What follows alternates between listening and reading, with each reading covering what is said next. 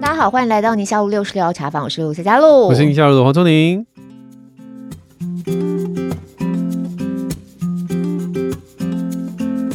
好，最近新闻的热门话题关键字 hashtag 叫做山道猴子啊，真的吗？真的很热门吗？很热门，而且很多都要下标用到这四个字，然后开始什么猴子，就是市区猴子，猴子那种。对，我是真的看了，但是我是因为我的小编叫我看的。我也看了耶，你也看，嗯、你你是自己去看的、哦？我自己就是因为。新闻嘛，我有时候新闻很热的东西，我会很想知道，要不然它一直出现在你的稿子，哦、你不知道它到底在干嘛，有点困扰。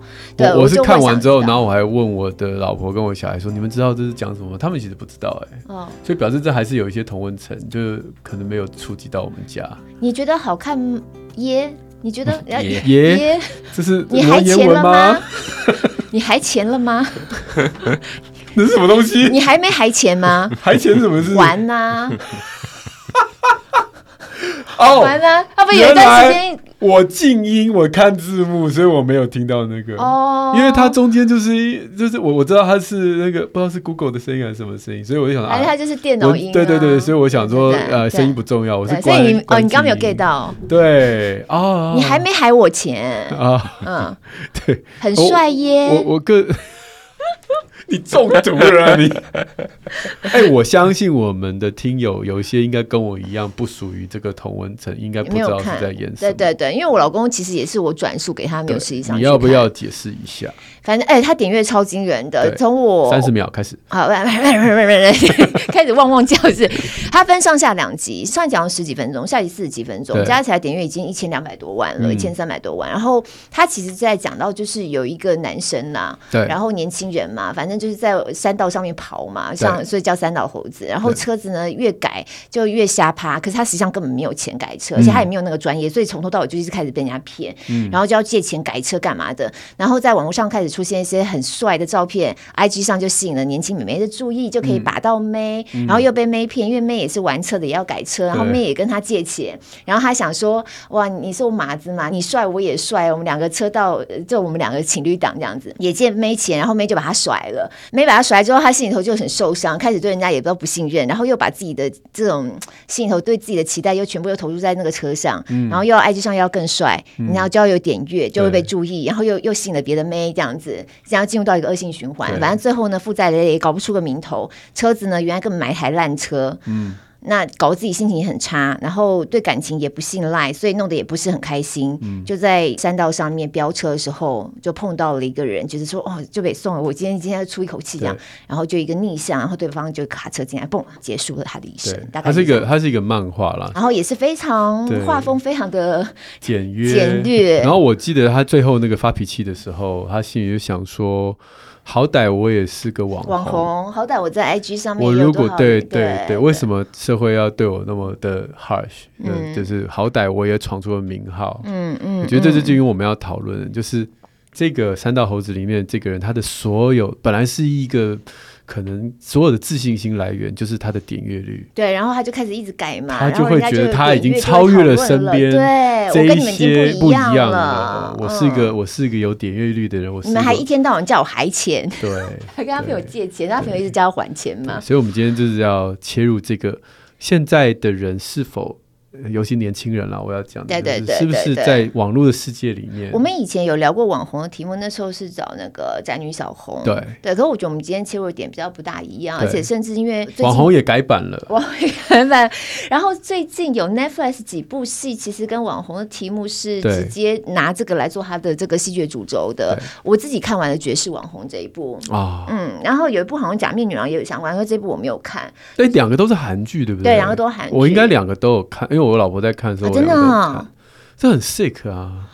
对，有一些我觉得它是因为剧情需要，所以特别夸张。可是它里头真的点到那种爵士网红我看过了，所以我知道就是女生的网红，然后怎么穿，怎么得到点阅，然后我看的那一集就是她为了要参加一个那种网红趴，然后她借了一个超贵的衣服，然后那个衣服当场用红红酒就对泼在她身上，那是爵士网红的那集我有看到。好，Anyway，所以我们今天很想要讨论网红这个题目，然后呢，我又刚好收到一本书，今天也是我们主要推荐这本书，叫做《底层网红》。嗯，我觉得他这本书这真的完全去讲了这个社会现象，然后各。各式各样不同类型的网红，而且它叫底层网红哦。对，我发现这个书名取得之好，然后它似乎就变成一种专有名词了。嗯。什么叫做底层网红呢？那还有高层的吗？还有中层的吗？这到底什么意思呢？而且这本书的出版是在刚刚讲这些韩剧啊什么之前，对对对，所以表示这个现象其实已经存在一段时间了。嗯嗯，好，出版社是写乐文化，我们今天特别邀请的就是总编辑韩松英松英哥来跟我们一起聊一聊。哥你好，呃，各位听众大家好，我是莫忘初衷的韩松林。为什么要这样？为什么要这样子？莫忘初衷，这样是什么梗？我没接到。什么都要莫忘初衷。我知道三老二衣服，什么都要啊，对对对对对对。哎，你看我都只有注意到他讲话的那个，这是关静音的好处。对对对对，哦对，而且他那个翻墙到大陆之后，还把那个码起来，码掉。对对对对，然后我那时候我们想，跟松林哥不是旧识吗？很久很久没有碰面了，这个十几年已不可考。那时候好像在时报出版社，然后。因为加入在楼上，对，对吧？我记得我们在六楼，我们在五楼。那时候我在《时报周刊》，中天在我们楼上，所以我们就变成了邻居。对，好，那时候有公稿，所以就是有一些互动，固定有业务上的合作。对对，所以这一次突然这个小编说我们这一集邀请来宾，我一看名字之后啊。好久不见了，对对对，所以宋英哥，你后来这个是你的创业嘛？这个出版社写乐文化，对不对？是我跟詹仁雄一起合资的公司哦，所以到今年底就满十年了。哇哦，是。那你们怎么会去注意到这个书？是因为对这个现象也有特别的感觉吗？其实我们平常都会收很多书讯，对。那这一本书的书稿，我后来看了。它是英国翻过来的，对，英国的版权。嗯，那看了里面一些内容，我就觉得跟现在的社会现象很呼应，嗯、尤其是这个领域里面哦，很少人去谈到把网红当做职业，它的风险在哪里？嗯，因为在现实生活中，大部分的职业，呃，真实世界里面，你大概都知道它的利弊。对对对对对，对，它有一个。规则在那边，对，对吧？那你做这职业会什么职业病这种那种感觉？是是是，譬如说像当医生，当医生有哪一些辛苦的地方，对吧？大家都知道，他有他，譬如说嗯，社会地位啊、薪资收入啊等等之类，大家能够想象非常辛苦的地方哈。然后大家都知道这个问题，对。但是网红作为一个专门的职业，大概也不过近十年的事情，没有潜力。不知道十年后、五年后是什么样子？是，其实它就像呃西部拓荒年代，他还在制定游戏规则当中。所以你会发现在很多在社群上面发生的事情，拿到实体世界可能是不对的，可能是违法的。譬如说版权上的争议等等之类。嗯，但是在网络上就成立啊。嗯，不管是创作者或者是乐听人。他们就认为这没有错啊，嗯，所以我觉得这个是他们的规则在建立当中。嗯，我相信在假以时日，maybe 五年、十年，他会有他自己的游戏规则出来。嗯，但这个是一个商业运作的过程，我们也禁止不了，我们只能去了解它。对对。所以我当初看了这本书的版权的文字介绍，再加上书稿的部分内容，我就觉得说，哎，这可能可以补齐现在出版上面的一块。就是大家只看到网红光鲜亮丽的一面，却没有想到说，可能只有百分之五的成功者，百分之九十五，百分之九十五的人都是底层。嗯，哦，就实体世界是这样，社群世界也是这样，但大家。都不关注那百分之九十五。恰恰这本书就是在介绍那百分之九十五很辛苦的部分。嗯，所以我就觉得这个内容可以补足乐听人在这一块的不足。嗯，它英文书名叫做《Get Rich or Die Trying》，然后你们翻成底层网红哈，我觉得这翻译其实真的是它好像一个 hashtag 一一把是它是一个像我们想营造一个类似像专有名词。对对对，对然后对照我才看了我刚刚讲那个爵士网红那部戏呀、啊，你就知道网红的是所谓网红 KOL 世界，有一些是专业的，例如说好聪明你在网络上你有自己发言的一个、嗯、一个模式，可是你就是专业的。嗯、有一些他可能本来就是出身于名流世家、富二代或什么之类，他不用靠这些东西来，他也可以活得很好，这会是一种类型。嗯、那底层网红看起来好像，如果我按部就班的做。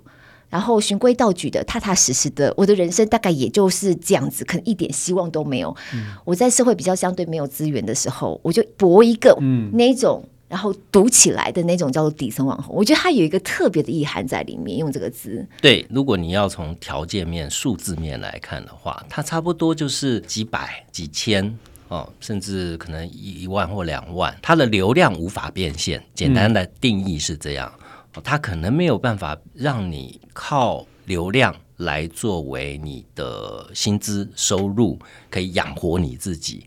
哦，那我们的从数字上可以看到这样的定义。那刚刚嘉璐讲到一个重点，就是孤注一掷。嗯，是什么样的动力，什么样的环境，让这一些人他把网络、把社群当做他所有 all in 啊？all in。以现在来讲叫 all in 啊，哈。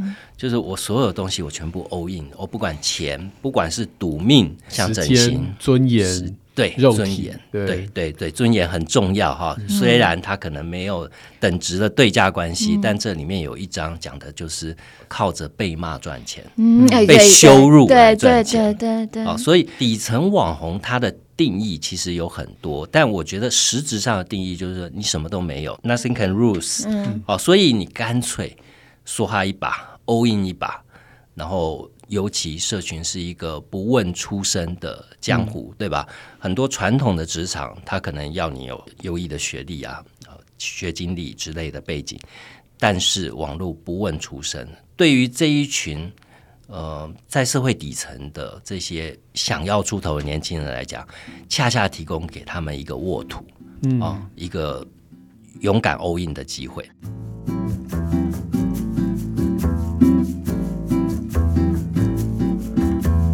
而且透过网络世界啊，他可以看到。以前你只能看到街坊邻居的状况，然后你现在网络事情，你看到所有人状况，就偏偏有一些极端的少数，他很成功，他非常成功。是大家都把那个想象，我也可以这样。你看最近的一个新闻呐、啊，二十八岁网红每个月给员工薪资破两亿，他是大陆的直播主，嗯、然后是安徽还拿了一对兄弟档。嗯、他在新闻里头他就告诉你了，他们几年前也不过就几年前的时间，也是小伙子要上都市找不到工作，不知道该怎么办。是，然后在回老家的车上想说啊，我们该怎么办呢？我们有什么事情都做不来。来，那我们就试试看吧。那短短几年时间，他一个月要发给员工的薪资破两亿，他们缴税缴了九亿，就折合台币啦。嗯，你以前你只知道你街坊邻居状况，你现在看到都是这种东西，你愿不愿意读？我就这样子想这种事，我就觉得说。我有时候在思考，我们以前好像觉得，我希望我有一个呃可以养得起自己的生活，是中产阶级的那种概念。是可是现在透过网络上面的那种，尤其又是特别标志那种，哇，过得特别好，嗯、买名车不是买 Benz、B N W 那种，是玛莎拉蒂那种的，然后住的什么用的什么。就会变成，我不是只是想要过一个 OK 的生活，我想要过一个有钱而且是很有钱的生活。嗯，好像很多就会变成你的目标往那个方向去设定了，嗯、看到都是那个样子。而且我觉得，就像刚刚提到的，因为网络世界的规则还没有完全建立起来，道德感或者是秩序都还没有建立。嗯、我觉得这是有史，就是至少在我想象当中最。能够符合“笑贫不笑娼”这五个字的地方，我看这本书好多次都冒出来这个。以前你会觉得“笑贫不笑娼”啊，这是一个至少大家对他贴一个是一个负面的想法，但是我真的觉得在。网红的世界，笑贫不笑娼就是一个规则，就是大家都默认的一个。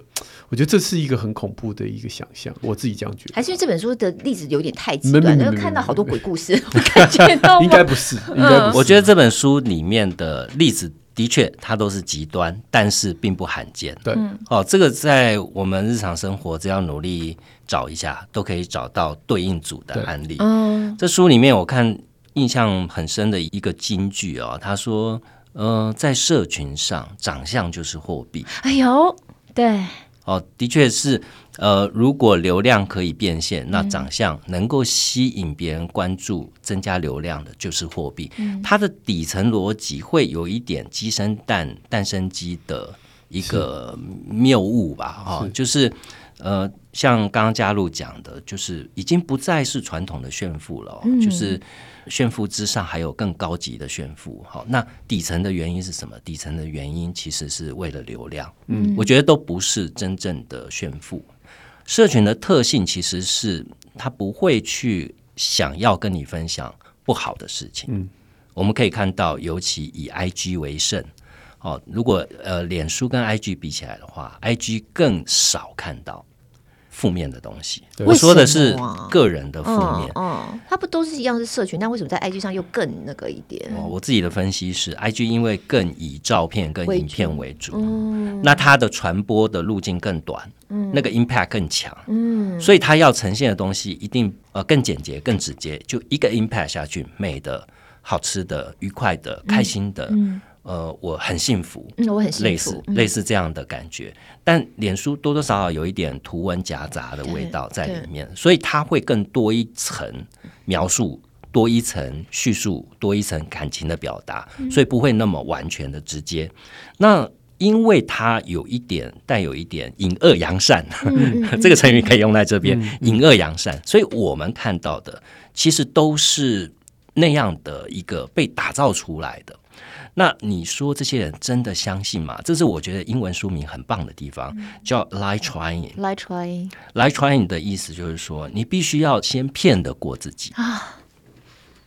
当你开玛莎拉蒂，但你那台车是租来的；当你住豪宅开趴，但是这一切都不是你的。你用很少的钱去假装你拥有很多的钱，然后在游艇上面，其实那个票你还要自己买。去参加某一个很是的，你只是为了打一张卡嘛？对对。那假装那一艘游艇是你的，嗯。呃，但这一切不是完全为了炫富的目的，它其实是因为炫富而想要得到真正的货币。对，那个货币是 influence 啊，或者是是是这个流量啊，是透过 influence 然后变成了实质的变现。嗯，这是。呃，我们看到社群上的运作的底层逻辑，所以刚刚黄医师讲到了很经典的几个字，叫“笑贫不笑娼”。哦，呃，这个“贫”可以取代到任何网络上面。过于 over dramatic，好，过于极端的表现的根源都来自于，而且这个娼不是只是讲性的部分，像刚刚讲，有的是卖掉自己的尊严，完全是让人家踩到脚底下，他都可以的这种程度。对对对对。对，像台湾可能比较感受不到这件事，就是种族歧视。嗯，但是在以英美两国，他们是多元社会嘛，外来人很多。嗯。所以在种族的议题上面，就会变成是一个显学，在社群上就会更激化。黑人的命也是命，是黑人的命也是命，嗯、或者是我们在呃美国的社会现象里面看到极保守人士，嗯，川普三 K 党，嗯，哦，这些都是哦。你说台湾没有嘛？其实也有啊，台湾。政治的光谱两环，其实你只要压一边，你在社群上你就基本上立于不败了。其实现在选举就会看到这样的状况，是是，你很容易涨粉嘛。对，你看到那种极蓝的、极绿的粉丝团，都会很快就长大，嗯，很快可以变现的原因就在这边，因为它很好拿懂内。所以站在中间的反而就是苦哈哈的，一定要踩一个极端，你才会。对，勾起这种不理智的捐钱或者不理智的抖内，甚至任何的这个，哎，搞不好那捐款来自另外一个地方，你都很难讲，洗一下的也很难讲。对啊，对对。对，的确，社群的特性让中间消失。对，不过这跟整个世界运行的趋势也大致相同。嗯，在这个作者他自己的本身的出身，这个作者很有趣哦，他是英国的。一个记者电视台哦，电视台记者，电视台的调查采访记者。哦。然后呢，他也帮《卫报》《泰晤士报》帮美国的 CNN 撰稿，嗯，所以得过几次新闻奖，所以也算当地成功的新闻工作者。嗯，他自己的出身他是牙买加裔，哦，在英国算少数族裔，也是有色人种。嗯，所以他的出生背景是贫民窟长大的孩子。嗯。哦，这也导致说他在写网络现象的书的时候，他以这种底层为出发点，是因为他就在那样的土壤对长大的。那他的出生，我算过应该是八零后，接近八五左右出生的年纪。这个时代很辛苦的是在于说，他们毕业之后，嗯，他大概是在零八到一零年左右毕业，应该是硕士毕业之类的。嗯，呃，刚好碰到金融海啸，所以他刚好碰到在非常穷困的区域长大，不翻身，除了混帮派，另外一个就是读书。对，好不容易读书了，可以得到好工作，却又碰到中产阶级的陷落。嗯，然后。在英国刚好是布莱尔执政，对富人大开这个减税之窗，嗯、把自己打造成明星的政治人物，好像一个创业家一样。嗯、所以马上英国的中产阶级就消失很多很多了。嗯嗯、那这一群八零后的世代，其实是一个失落的世代，嗯、延续到九零后、零零后。这些失落的世代，其实，在网络上面找到了另外一种中产的生活，嗯、另外一种中产的生活。所以，这是这本书从逻辑面去讲社群世界哦，跟其他的只讲现象面的书不一样。嗯、它更深刻的从文化跟世界趋势去分析，是是。嗯，换句话说，他们不当底层网红。他们又能当怎么样？感觉起来有一种世代剥夺感，哦、他好像没有其他的路可以选。这书里面充满了非常多这样的案例，出身很辛苦，对，或者是家庭背景不好，嗯、然后他念书又念的不好，嗯，哦，甚至很早就做单亲妈妈，嗯，像这一种例子在书里面屡见不鲜。是，哦，我觉得社群并不是一个完全新的东西，嗯、你可以想象在三十年前这些孩子的下场是什么？嗯，他可能就往街头走了，对，可能就街头会吸纳他，帮派会照顾他，嗯，然后可能他有其他求生的方法。所以虽然时代在变，工具不一样，呃，这个世界已经不能没有社群了，嗯，所以它不会消失的。对，所以对于嗯，也许听众有一些是为人父母。可能会担心，但我觉得，与其你觉得这个东西不好，对，不如去了解它。嗯，了解它，你才有办法跟你的孩子用同样一种语言在对话，来对话，来沟通。如果你讲的东西永远都只是 negative，永远都只是拒绝，嗯，永远都只是不行，嗯嗯，你的孩子就只会觉得说。你活在跟我不一样的世界，你活在上个世纪，我没有办法跟你沟通这件事。嗯、如果我们看这本书的，不管是这些众多的鬼故事，我非常建议大家有空就看一看书里面的内容，因为它。那些现象面的故事，其实有非常多的套路。对对，你仔细想一想，我觉得就算是当做一个避免踩坑的指南，我觉得都还蛮有趣的。那个什么投资老师的那种啊，不识广告的那种，直销那种，这书里面都有。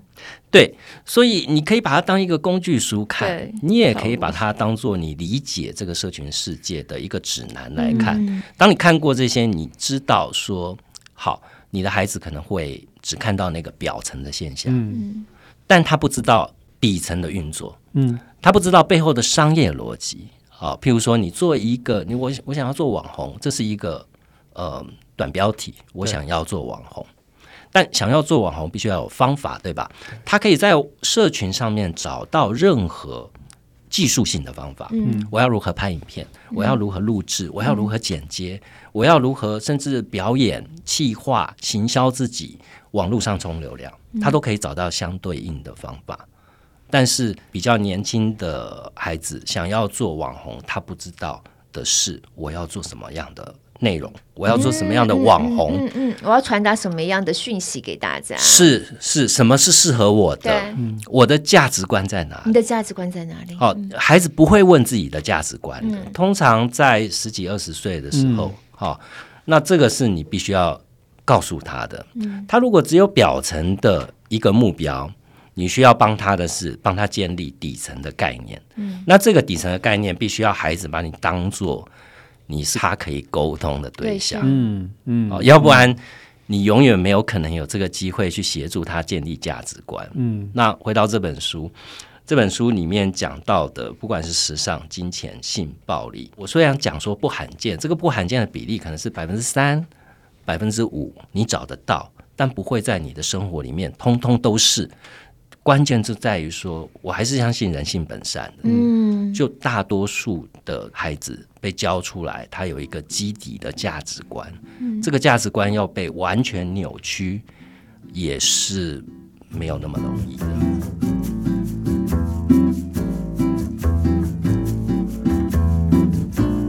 我刚刚才在讲到说，你当你老是在网络上看到都是不是开 Benz 叫好，你一定要开到玛莎拉蒂才叫好，才叫能够开得出去的车的时候，嗯、它又进入到另外一个层次了耶。嗯，所以它是不是反映出现在的透过这种 focus 在极少数，但是又很偏激的一个状况之下，以为这个是大家普遍的状况，然后默默的形成一种普遍的价值观进来了。嗯，我觉得这不可避免了。好，就是不可避免物质世界的推波助澜。对，我们新一代的价值观重新被塑造了。譬如说，这书里面讲到所谓的快时尚，嗯、对，快时尚在三十年前还不成为主流，但是快时尚有一个很关键去刺激人们消费的方式，叫做 affordable luxury。嗯嗯嗯嗯，我们可以在各个不同的精品品牌，至于往下延伸到快时尚品牌。他在不断推高你消费的门槛，啊，就是希望你花更多的钱，嗯、所以给你一个名词叫 affordable，我还是可以承担的。对，但是这个 affordable 其实非常个人主观的。嗯嗯，有些人的 affordable 是建立在负债上面。对，哦，我可以付得起贷款，所以我就去买我也许能力不能承受的东西。就三道猴子了。对，实在没有错，完全强力过肩。这这书里面那个作者，他出身贫民区，他念的学校中学是非常底层的学校。嗯嗯，他说他们学校里面最贫困的，要去申请营养午餐补助的这些孩子，身上穿的是最贵的潮流品牌，或者是 GUCCI。嗯嗯，哦，所以这个现象在八零年代就有了吧？九零年代应该就很正常了。哎不是 A 货。是真的 GUCCI 这样子哦？呃，maybe 我不知道，他书里面没讲 到底是不是 A 货，但我觉得这个每个时代都会有这样的问题，只是这个时代因为社群而更被凸显，因为它更容易被看到，然后你更以为本来就应该这样，对，或者是把社会的少数变成是你以为的多数，哦，但是我觉得每一个世代会找到他自己去应变的方式，我觉得譬如说像。不管黄医师加入或者我个人，都是为人父母了。嗯、我觉得为人父母能做的不多，其实就是陪伴而已。你的小孩他自己会在他的世界去找 solution，你没有办法永远提供给他 solution。你明明觉得说、嗯、啊，这样不会踩雷啦，这样不会受伤啦，嗯、这样不会怎样，嗯、但是现实上就是他都会。踩一轮嘛，嗯，踩一轮就会变成他的养分嘛，嗯，他才会真正体会到说什么事能做，什么事不能做嘛，嗯，所以我觉得我们能够做的事情，其实就是陪伴，或者建立价值观，或者是把我知道的，在合适的时候告诉你，在你不足的地方补齐你的不足，嗯，只能做到这个程度而已。嗯，至于下一代的世界，社群上的发展，就像我一开始讲的，它是一个西部拓荒史。也许这个历史还要五年才会稍微见到一些秩序，嗯、我们就静待它的秩序出现。嗯，嗯，你有发现，其实我举一个简单的例子，就是一个爱车的爸爸，他的小孩不知不觉就会爱车，对，对不对？对。那实际上那个带出来的，他在成长过程当中，他的父亲也许没有做什么。不好的事情，他只是说，嗯，很努力的赚钱养家之外，我也花点钱在自己的喜好上。他就一直在想说，如果我有钱，我就把我的车怎样升级，怎么改装。如果我有钱，好，这个过程没有不对。可是那个价值观带给孩子就是说，哇，那所以这个东西是爸爸生命中一直想追求的。如果我今天啪有个这个机会，嗯，一系可以致富，不管是借由出卖自己的尊严，或者出卖什么东西，我。可以在二十岁的时候，我就达到爸爸六十岁才买到的车子。嗯，这个是不是就是一个很潜在的一个？因为因为那个价值观是这样偷渡过来的，并不是说爸爸就是作奸犯科，然后每天就就没有啊。爸爸也是兢兢业业，可是因为他的那个对于物质的那样的一个欲望被孩子看到。嗯，那我不是说我们人没有欲望，我只是说有的时候不小心就这样过去了。对，那你是不是能够让孩子知道说，虽然爸爸很爱车，但这不是我人生最重要的事情。嗯，也许。对家人的爱，对这个社会的正义跟公平，跟怎么样这个所谓的其他的部分，其实是爸爸更重视的。嗯、车可能排在第二、第三，嗯、但也许你孩子没看到啊，他只看到你每天翻汽车杂志，然后每天在洗车啊。所以，所以，我我我要讲的是这件事情，就是或许我们不知不觉，哎，妈妈也是有啊。啊，如果你爸那个争气一点，我们就可以买一个什么什么包啊。嗯，是有时候好玩讲讲而已。但你的孩子会不会误以为，如果你跟他沟通的深度不够，他会误以为说，所以妈妈每天自怨自艾，就是因为他没有一个漂亮的包来衬托他自己。那如果我能买一个给妈妈呢？呃，也许是很孝顺。我如果可以买一个给妈妈，我为什么讲到这个故事？是因为我有一个以前很久以前，所以这个网红事情，其实在古时候，哎，你可能你们同业搞不好还会知道这个状况。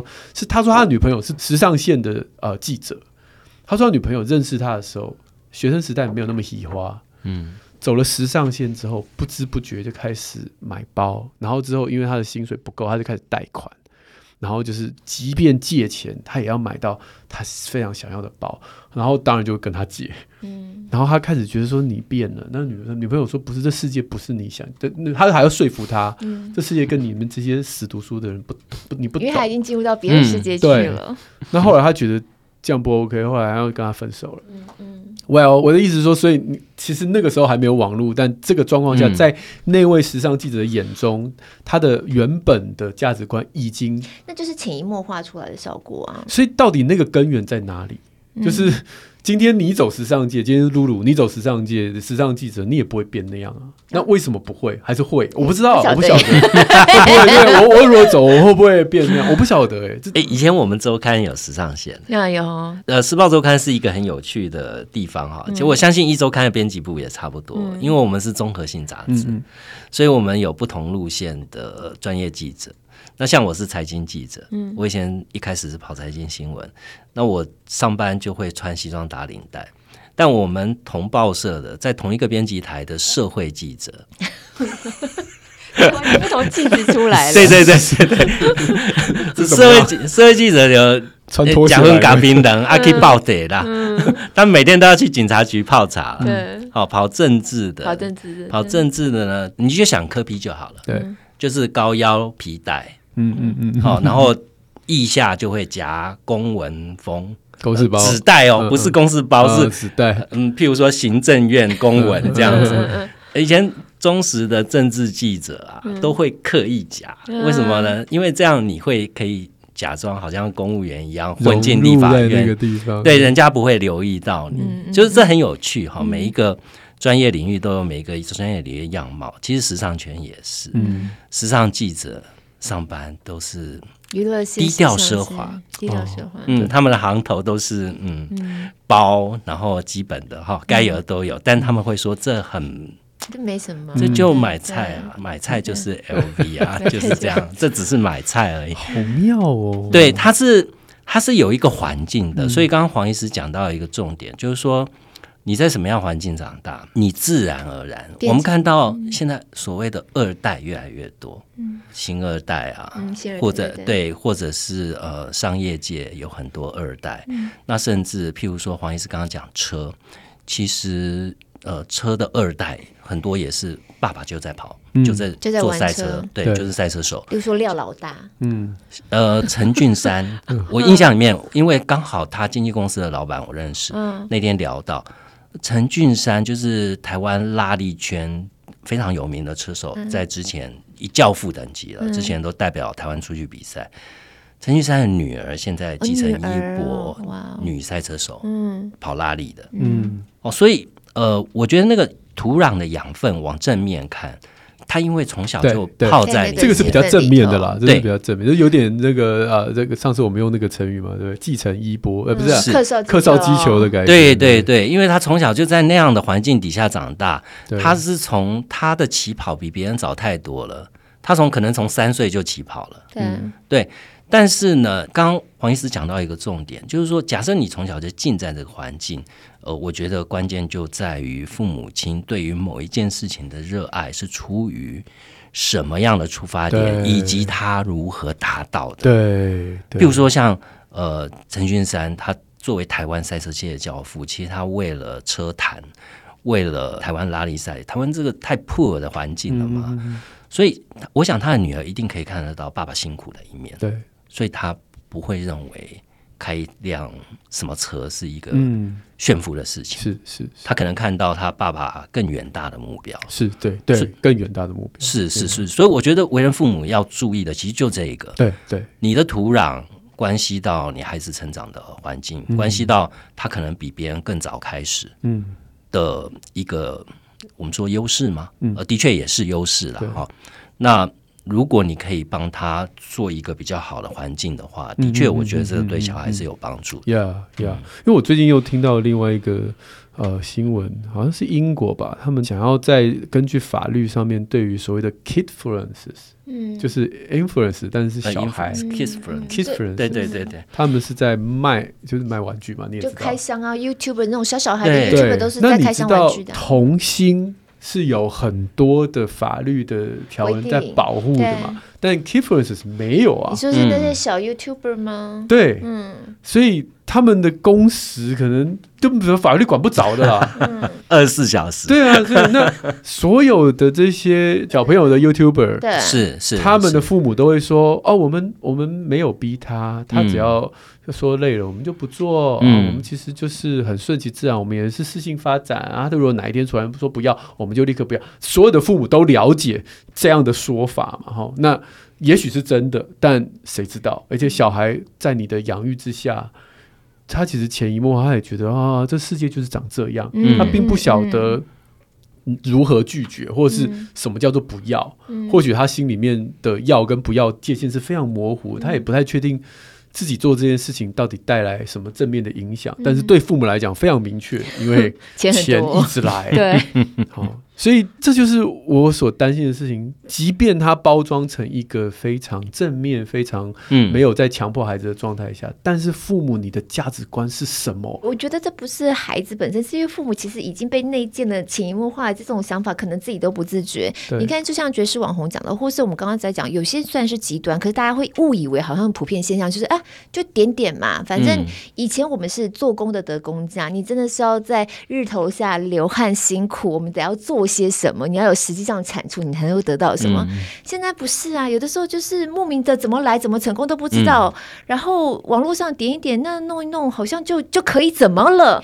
可是相对来说，如果以整个大结构来讲，它又会有一种世代剥夺感。就是我如果今天是诚诚恳恳的去做些什么的话，其实还什么都得不到呢。嗯，那又会变成一个巨大落差。所以有时候讲到这个，如果讲深的，会有种无奈感呢。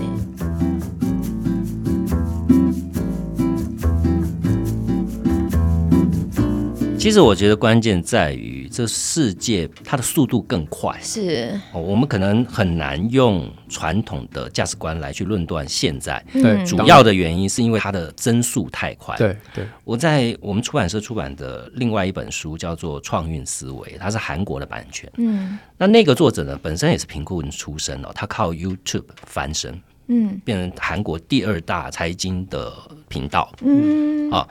那他也当然赚了很多钱，在书里面他举到一个例子，就像黄医师刚刚讲的，韩国也有哈，就是类似这样的孩童开箱影片，嗯，多赚钱呢？他赚到频道开了不到两年，直接买了清潭洞的一栋大楼，不是一户一栋哦，直接买整栋哦。妈妈帮孩子开了一个频道，对，父母亲帮小孩子开了那个频道。然后就是抄国外的类似的频道，然后就是做开箱，另外再分享一些生活小细节啊等等之类的。小孩总是有些可爱的话题可以操作的，嗯，就跟晒宠物是一样的。所以他很快的就，嗯，我记得书里面讲好像是一百多万、两百万粉丝吧，很短时间就到两百万粉丝了，然后就赚非常多的钱。然后同一个时间，电视台的儿童节目是没人看的。大家都看这个，对。哦，但我要讲的是，后来他很快的哦就被别人检举说，就一样的，譬如说是不是虐待小孩的问题啊，或者是传递不正确的价值观之类的问题，嗯、也在韩国社会引起很大的讨论。嗯，最后这个频道就无预警关闭。嗯，哦，因为负评太多，嗯，可能在商业面上面也开始接不到业配啊、哦、等等之类，厂商有顾虑。是，所以他们后来就把频道关掉。嗯，我的意思是说，在以前的社会，这些事情可能只会发生在童星的身上。嗯。对，然后以前的世界速度比较慢，对，所以你不会有这么快的轮替感，哦，但是现在你看，虽然说我们刚刚提到的这个呃，kiss inference 嘛，嗯，它有非常多的悲惨的案例，譬如说被剥夺啊，或价值观偏差，嗯，但是你要想哈，哦，它可能只能红两年，嗯，他可能只能红两年，大多数可能回到。呃，譬如说，他现在做一个孩童的网红，他可能是六岁，但是可能到他十岁，他就不红了。有些案子不是会成立自己的品牌，然后开始开发童装什么的。对对对对，嗯、然后呃，他宣称可能十岁就可以退休了之类的。我好像看过一篇这样的报道。对，对，对，对，那你就觉得极其荒谬嘛。对。嗯、但从另外一个角度来讲，这或许就是未来的几个世代。的一个共同现象，嗯，对，就是当你的世界变得非常快速，人类寿命又在无限的拉长的时候，哇，你会变成好多段人生，哦、大起大落，大起大落，大起大落，是的，是的，是的，这是可能是下一代必须具备的一种生心理素质啊，对，他心理素质要很强哎，对我我真的觉得他们会活得很辛苦，对啊，长寿这件事已经让人觉得非常辛苦了，嗯，呃，再加上你可能要过三段以上的人生，因为两段人生是。传统定义的人，好多只要坐云霄飞车上去下来，上去下来。啊，传统的两段是什么？求学跟就业？没有啊，呃，传统两段就是分为退休前、退休后啊。退休前、退休后有有长寿新人生，它是分三段，就是求学，然后就业跟退休三段这样子。是，嗯。那你现在呢？你已经等于前一段还要再细分了。对对对。那后一段搞不好也要细分哦。对 对，所以你可能以后三段以上到五段是正常的状况，就是在他整个职业历程，传统的定义是我做一份职业。好好做，对，我把它做到发光发热，我有职人精神，对对对，职人精神，对吧？但现在不是了，现在你的职人精神的价值可能只有十年，对，黄金期只有十年，所以投入一件事十年，review 看看是不是我要改换跑道。那第二人生在哪？第二曲线，对，以后不是第二人生了，以后变成第三人生、第四人生、第五人生，对对，所以从这个角度来看，呃，老实讲，我们真的做不了什么，但是我们就回到来，我还是觉得陪伴是最重要的了。当你的小孩面临到这样的转变，你很幸运的，你可能可以只过三种人生就好。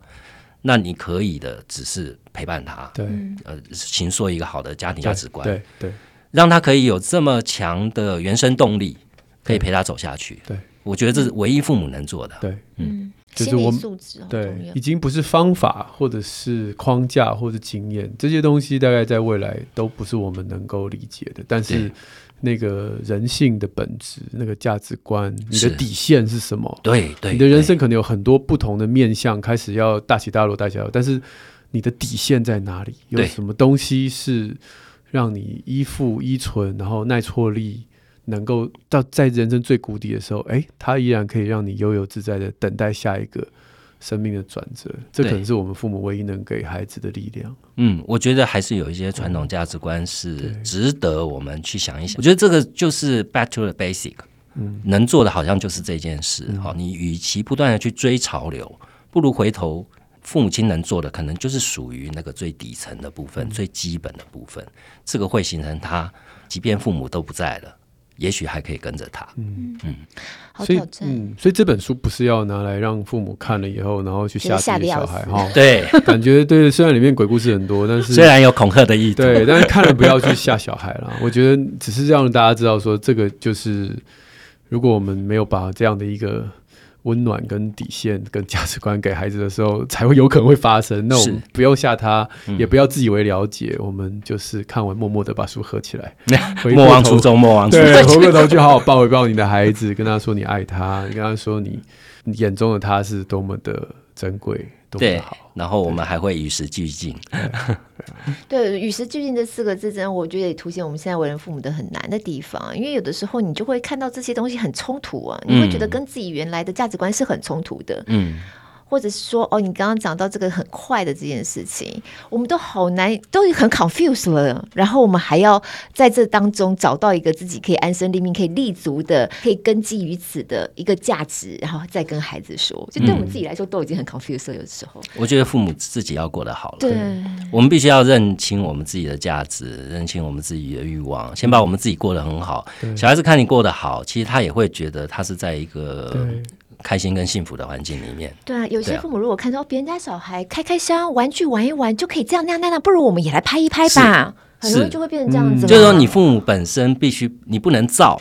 嗯，我觉得社群的环境最大的一个挑战是，它很容易让你躁起来，嗯，很容易挑动你心里头的一些东西。对对对，你很容易就起到烦躁了，嗯，你很容易对很多事情不耐烦，嗯，你会觉得自己动作太慢啊，万一这样子啊，我为什么没有这样子？嗯，你会陷入这样无止境的这种情绪啊，或者是自责。那这一种呢，恰恰是小孩最没有办法 handle 的。嗯，而作为一个成熟的成人，你应该是有这个能力可以跳脱出来的。所以我一直觉得说，如果父母亲连这一块都 handle 不了，那你的小孩很难不陷入这样的纠结里面。对，你能做的也就是帮他在纠结的时候打开那个纠结。那可是你如果你自己都在纠结的话，对对。所以我觉得，与其说你要用这些鬼故事去吓人，还不如就是说。呃，你看过这些鬼故事以后，回头去有没有可能打开你自己的纠结？嗯，你不用再纠结说我是不是一个落伍的父母。嗯，呃，如果你真的有在愿意去接纳新知识、新观念，你的任务不是要变成他。嗯，你不可能再年轻三十岁。对，你不可能成为像你孩子一样世代的人。嗯，你也不用跟他装熟，对吧？就是揽着肩说兄弟，嗯，太 over 了，对吧？嗯但是你懂他，这是最重要。你理解这个世界，你理解他背后运作的逻辑，而你不用变成他。嗯，每个人有每个人适合生活的方式，活得自在是最重要的。所以我觉得这个才是最关键的地方。嗯嗯。那我们价值观被冲击的同时，怎么样也自己去重新思考，跟重新稳固。或者说，在想，它就很像圣经当中一个比喻，就我们房子是要盖在沙石上，还是盖在坚硬的磐石上？嗯，对。如果你把你的成功是建立在一个松散的沙石上，其实很容易啪就倒了嘛。嗯，对。然后你又没有一个价值去做一个核心的支撑。嗯，现在比较辛苦的是。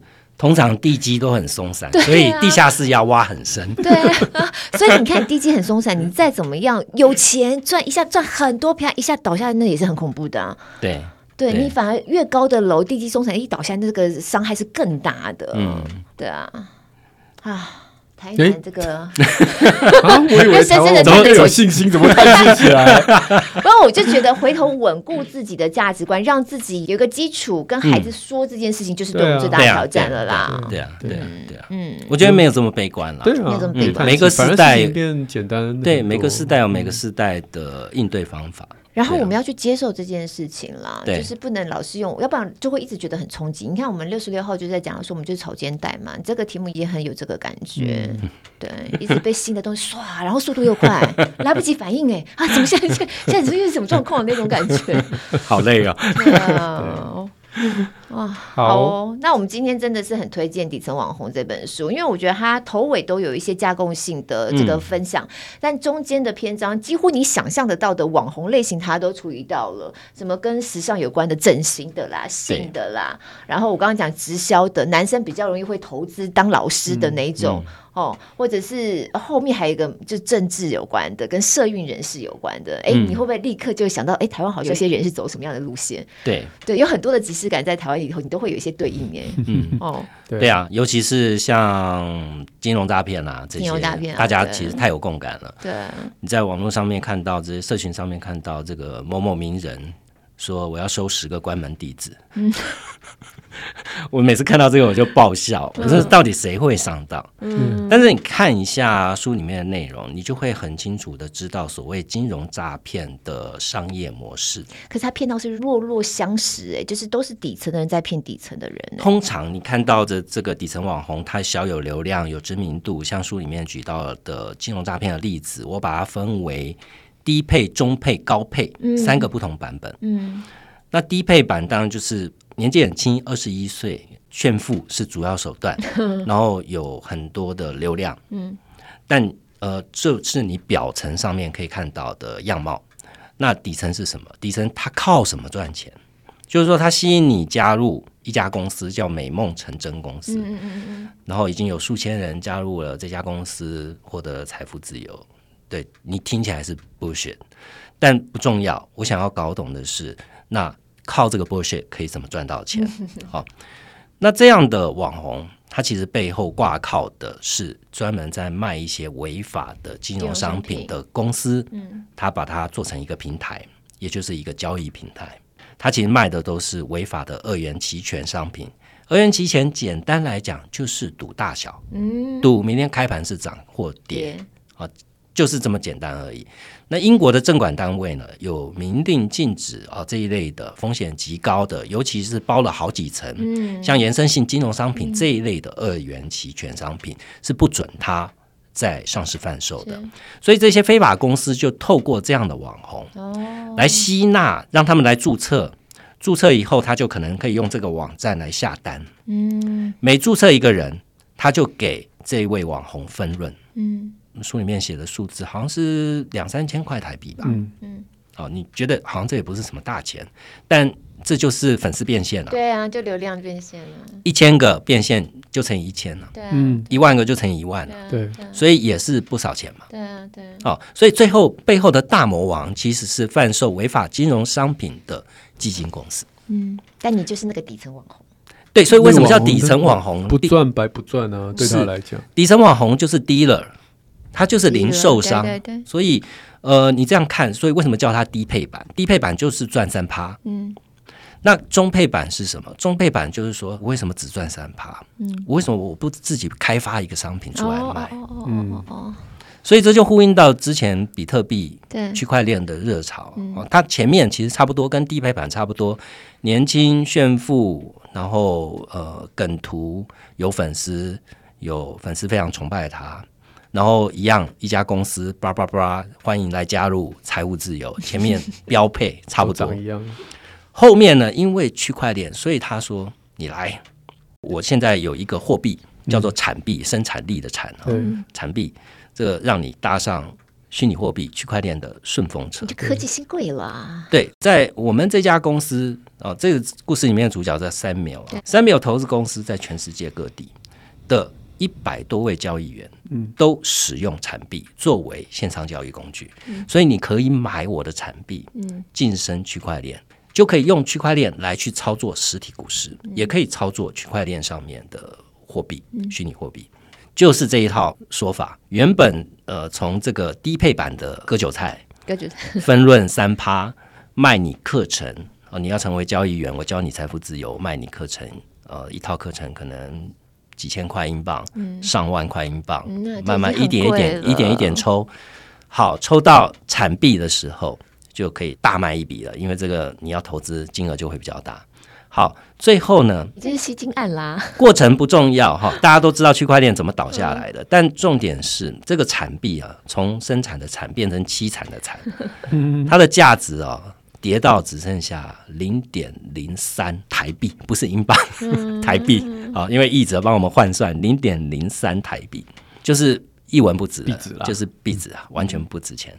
但是这个 Samuel 投资公司的价值却增加到七千六百万台币，嗯，就靠卖产币来的。他是卖你一个空的东西，对，但他收你实体世界的钱，变成他公司的现金储备，变成他的资本。所以这个公司呢，一下变成手上有七千多万的现金，他就靠一个让你搭上虚拟货币。区块链的顺风车就框了你七千多万，对啊，里头就是你的价值观。其实你知道你在骗人，你知道你在 like，可是你要 trying，你还是想要去试图想要，然后你要先先说服自己，是的，你要先自欺，你才能够欺人，对。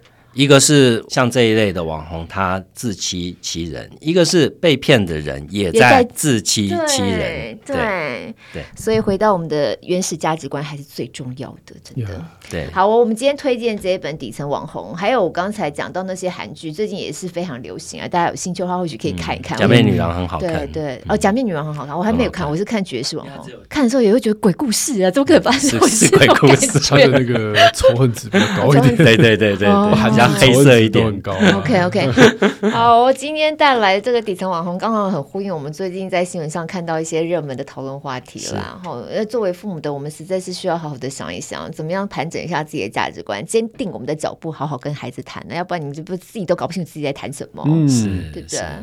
好，我下次如果还有什么很特别的好书的话，再请陈文哥来给我们介绍介绍。很开心，嗯，谢谢。因为感觉起来你们出版社好像会做一些比较特别的题目，哎，对，我们什么都做，能赚钱的就做。好，那朋友们，如果对于我们敬天下之前出版的好书啊、线上课程有兴趣的话，我们这边有一个宁夏路好书专卖店，大家可以上链接去找一找。那么今天推荐的呢，也会把我们相关的资讯呃链接都会附在我们节目资讯栏里。嗯，使用 Apple Podcast、Spotify 听的朋友们，帮我们五星赞一下，记得有喜欢我们节目可以抖内一下哦。许愿池开放当中，礼拜三空中再会。谢谢宋一哥，谢谢大家，拜拜，拜拜。